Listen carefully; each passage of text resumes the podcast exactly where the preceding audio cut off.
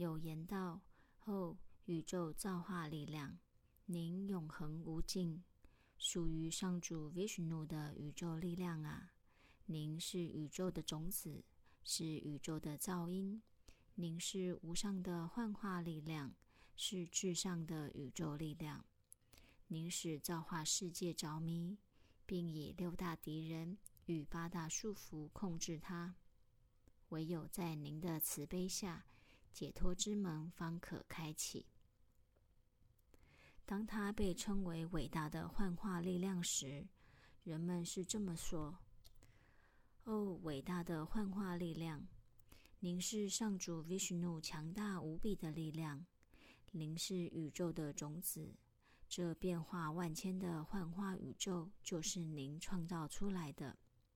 五大元素世界被您的力量所催眠。”只有在您的意愿下，解脱之门才会为被束缚者开启。现在，让我们来检视上述这番话是否合乎逻辑。从事一个行动可有三种方法：依右道而行，依左道而行，以及依中道而行。何谓中道？就是我将向前执行，达到我的目标。要是途中遇到阻碍和困难，我将会将它们移除，继续前行。此谓中道。那么左道是什么？左道是奋战之道，也就是我将与道上所有的阻碍力战到底，并继续前行。因为战斗是生命的特性。但为何而战？为谁而战？又何时何地要战斗呢？为了战斗而战，却不知道原因，这就是左道的羞耻。像这样的战斗，只是白费力气，徒劳无功，乱战一通。人在道上遇到阻碍时，当然必须奋战，但如果不是必要的奋战，你为何要浪费力气去对抗呢？现在，让我们来检视右道。何谓右道？右道就是不战之道。不管在什么样的情况下，我都不去对抗。要是你明明知道某人是个罪恶之人，但却仍然友善待之，妄想以劝告、和解的方式说服他。一点也不反抗，企图希望罪恶之人自己能良心发现。我要一直努力这么做，这就是诱道修持。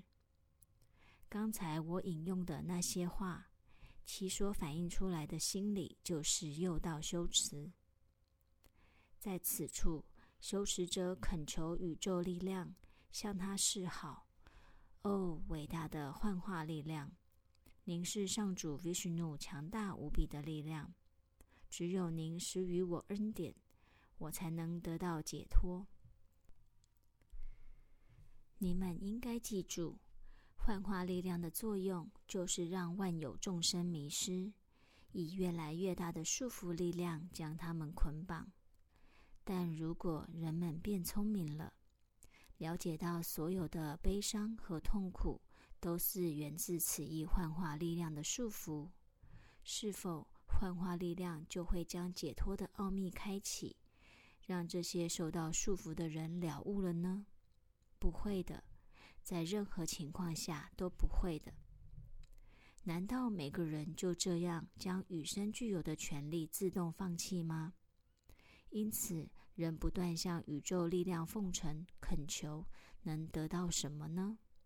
不过是突然，而且要是宇宙力量知道某某人如此脆弱、胆小与没有作为，竟然毫不反抗，只求奉承和恳求，他将以更大的力量来将他们束缚。所以，诱导修持者的努力仅仅只是白白浪费时间和力气，而且他们喃喃的诉求也愚不可及。故聪明的人不可选择诱导修持这条路，奉承、恳求劝告或赞美都不能让你成功的。假定一个内心脆弱的人，他有许多的渴望，但却不努力达到他所渴望的目标，这样他能有什么收获呢？像这样的人，如果他想求得美丽、名声、打败敌人的力量，那么他的恳求一向也不会被应允。一个人要是祈祷希望宇宙力量助他打败敌人，你们要记得，那个敌人对宇宙力量而言也一样是他的产物。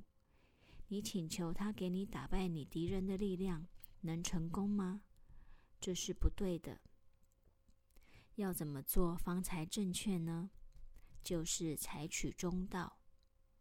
也就是说，我会向着我的目标前进，不受途中各种阻碍干扰。至上意识与我同在，我一无所惧。我知道和至上意识的力量相较，我所面临的阻碍和危险多么微不足道。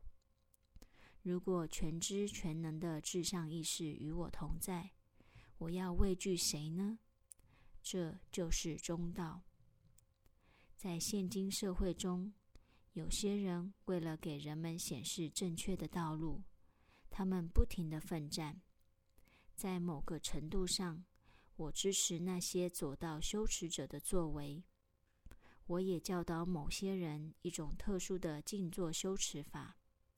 但是，要达到生命就近的目标，要了悟至上意识，仍以中道为最理想的道路。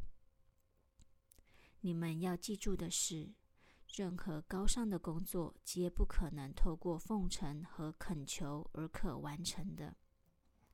要做高尚的工作，人必须具足勇气、能力和诚心，如此胜利必然可及。但你们不要担心会不会成功，因为你们是为了做高尚工作而来此城市的。在未达目标前，要持续的努力。最后，你们一定可以达到真爱的目标，并且永恒立足于大宇宙喜悦之境。一九七九年七月三日于普尔尼亚。